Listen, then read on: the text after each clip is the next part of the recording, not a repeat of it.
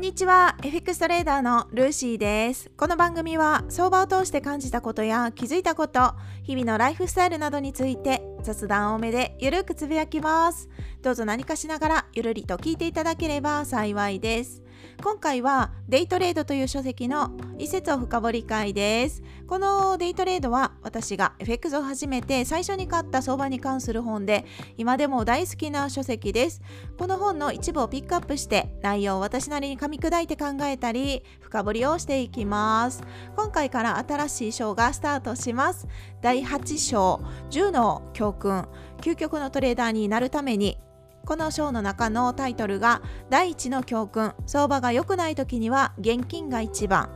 こちらの中の一部をピックアップしますね。今回少し長めですがお付き合いください。では読み上げます。多くの初心者は防衛的なストップロスオーダーが執行されるとひどく狼狽する。確かにストップロスが執行されることは気分が良いものではないがそれは敵ではなく友人であると捉えなければならない。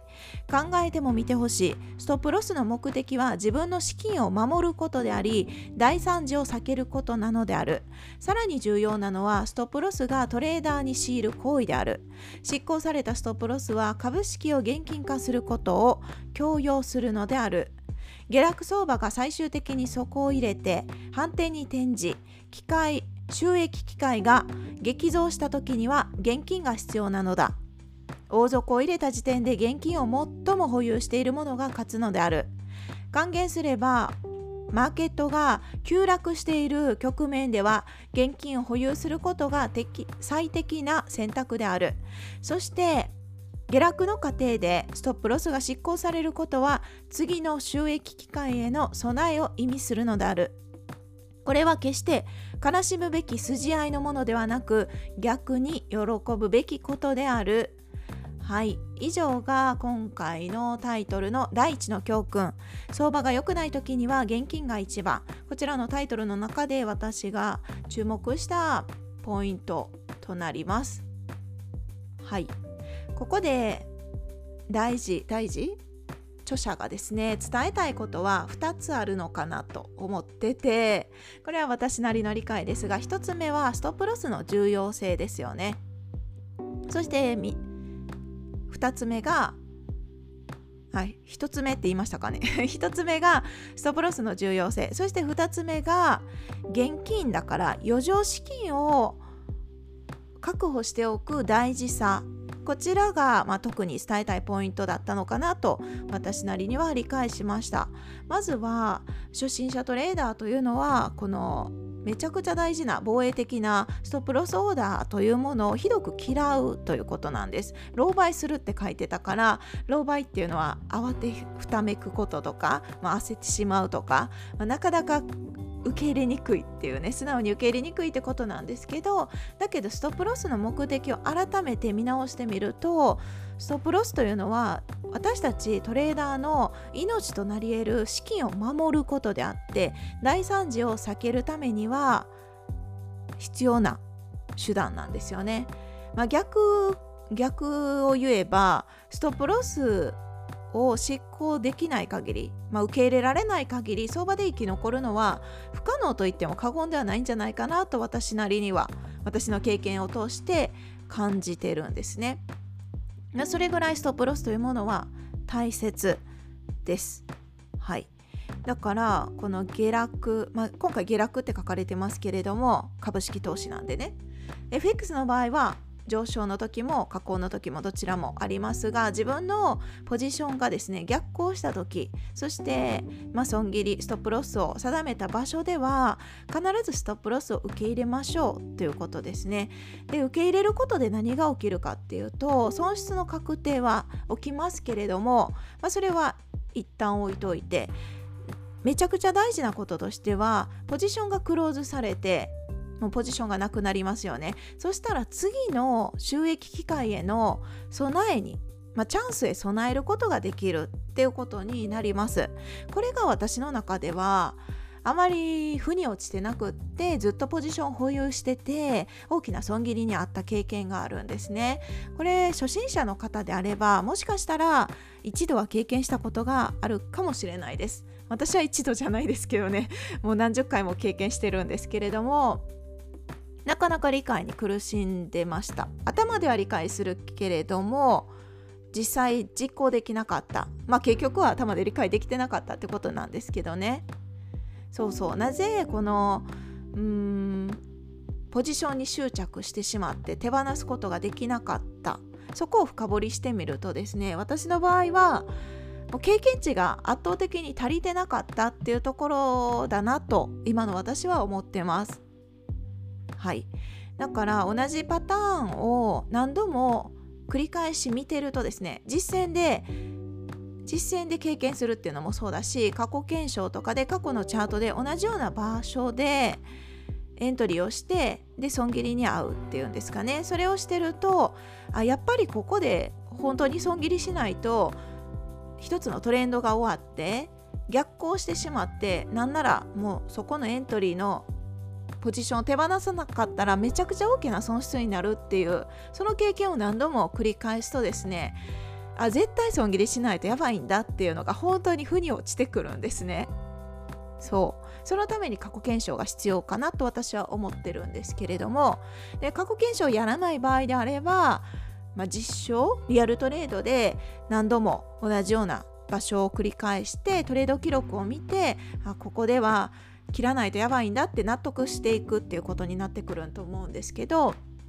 どうしてもリアルトレードだとその場数を踏む回数が少ないというか時間がかかるじゃないですか。リアルトレードだからね、まあ、そのために効率的に場数を踏む踏む手段としては過去検証が優秀なのかなと私は思ってるんです。効率的に場数を踏めるかなと思ってるんですね。そうだから過去検証したおかげであやっぱりなっていうこう自分が納得できる損切りにし信用で損切りを信用できるっていうんですかね。そこで損切りしないと相当まずいよっていう。そこが分かってきたら素直に受け入れられるようになりました。はい、まあ、これが今回のタイトルの中で重要なポイント。あとはですねもう一つ重要なポイントとして私なりに挙げたのが現金ですよね、まあ、現金というか余剰資金と私は捉えたんですね。先ほど読み上げた中にえーと、下落相場が最終的に底を入れて反転に転じてで収益機会が激増した時には現金が必要なのだっていうところです。大底を入れた時点で現金を最も保有しているものが勝つのである。もうここがポイントなのかなと思ってどこで反転するかは誰もわからないと思ってます。私はわからないんですね。わからなくってだから反転するポイントを探すわけではなくって、まあ、反転した、まあ、トレンドが一つのトレンドが終わったんじゃないかと判断する基準がダウ理論だったりそれぞれに基準があると思うんですけどそこをそこが分かった時にポジションを保有できたら値が伸びやすいですよね。はい、値が伸びやすいからそこからポジションを持てたら利益獲得はしやすいっていう、まあ、確率的に伸びやすいからねっていうところに現金を持ってたら、まあ、資金があればいいよねっていうそういうお話なのかなと思ってるんですね。そういう意味でまあ、資金管理の話にもなってくるのかなと私は思ってるんですね。これ私の悲惨な経験を過去のお話をするとですねエントリーをして、まあ、その当時からショートエントリーをしてたわけなんですけど上昇の上位の時間軸が上昇なのにもかかわらずずっとショートエントリーをしてたんですね。でショートして多少は加工するんです。加工するけどやっぱり値は伸びなくって、まあ、そこで利確しとけばよかった話なんですけど欲張りな私はですねもっと加工するじゃないかっていうこう値幅を狙いたいとか思って全然上位の時間軸とか全然見れてなかったんですね。でそしたらやっぱり押し目買いが入ってどんどん上昇してくるわけですよ。で1つ目のポジションが含み損に初め含み益だったのが含み損になりでそこから難品をしてそう上昇していくのでどんどんショートポジションを持ってたんですねでそしたらもうどんどんどんどん上昇しちゃってそこで損切りをしたらよかったんですけどなかなかできなくってで最終的に口座が解けちゃったとかそういう経験があるんですね。で口座が解けてで結果私はまた入金をしたわけなんですけどなので加工のトレンドには乗れたといえば乗れたけどでも何度も入金してては意味がないじゃないですか。まあ、意味がないというか経験値を積むこと自体はできるけれどもまずはその利益獲得よりもやっぱり経験値が足りてないから場数を踏む必要があるからそんな時からハイレバレッジでトレードする必要がなかったっていう そこに私は気づきがねあったんですけど最初のうちは経験が足りない時はやっぱり利益獲得っていう考えすら捨てちゃった方が効率的には実はよくって私今の私が当時の自分にですねアドバイスするとすればやはりまずは経験を積むこと。だから最小ロットでトレードをしながらトレードの記録をひたすらに集めるデータを集めるですね。集めてそこから、まあ、修正をかけていってルールが守れるようになった時だから勝率が上がってくる。もしくは損切りをしっかり入れて毎月利益をちゃんと確保できるようになった、まあ、それになった段階でようやく利益を追求していってもいいのかなって。なんならですね今の私が思うのは利益って追求しなくっても必ず後からついてくるっていうねそういう仕組みなんですよね。そう理解してて、うん、だから余剰資金さえあればいつでも入金ができるいつでも入金ができるっていうのは口座の資金がゼロになって追加資金をするっていうその意味ではなくって経験値が積み上がって毎月、まあ、確実にプラスに持っていけるみたいな感じに自分のスキルが来たらですねちょうどそこでようやく余剰の資金を投入して少し大きめなロットを貼るってこともできるじゃないですか。まあ、なんならそれをしなくてもいいわけですよ。ちっちゃい利益をずっと積み上げていったらいずれは大きくなるのではい、そこがなんかね初め私全然理解できてなくってだからハイレバレッジでもう一気にもう一攫千金みたいな感じですよね。それでトレードしちゃってて結構爆死してました。自爆してた過去があります。はい。なので今回のこの読み上げた中で、まあ、大事なポイント私なりに思うのは2つあってストップロスの重要性ですよね。ストップロスは敵ではなく味方なんですよって。だからストップロスで決済された時には悲しむんじゃなくってなんなら次の機会へのチャンスの切り替えですよね。だから喜ぶべきことである。はいここがポイントかなと思ってます。で2つ目に2つ目にはやはり資金がないとトレードはできないから資金を大事にするっていうところ口座の資金が大事にすることもそうだし余剰資金として別の、まあ、銀行口座ですかね余剰資金として貯めておくことも大事なんじゃないかなってそこを特に伝えたかったのかなと私なりには理解しました。だからストップロスっていうのは恩恵であって私たちトレーダーの特権なんですよね。ストップロスがなかったら、うん、生き残ることすらできなくないです。そうなんですよ。相場の世界って不確実の、うん、塊なんていうのかな完全なものではないからそう私たちトレーダーも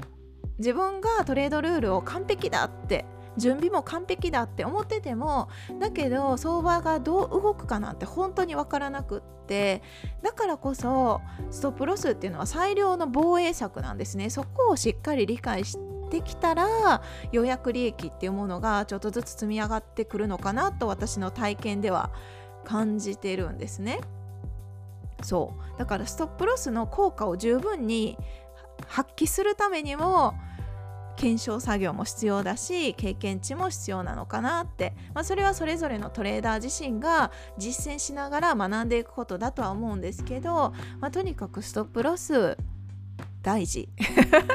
やっぱりそこに行き着くのかなと思ってます。ストップロスさえ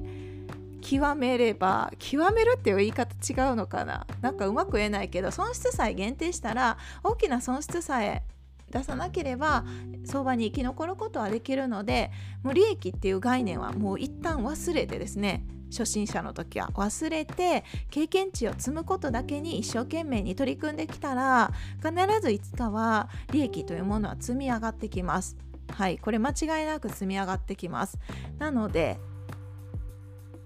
あのそんなに焦らず のんびりコツコツやるべきことをやっていきましょうっていう感じですかね。はい、今回のトピックはタイトルは第一の教訓。相場が良くない時には現金が一番。この内容でお話をさせていただきました。では今日はこの辺で終わりますね。最後まで聞いていただきありがとうございます。今日も皆さんにとって素敵な一日となりますように。それでは次回の配信でお会いしましょう。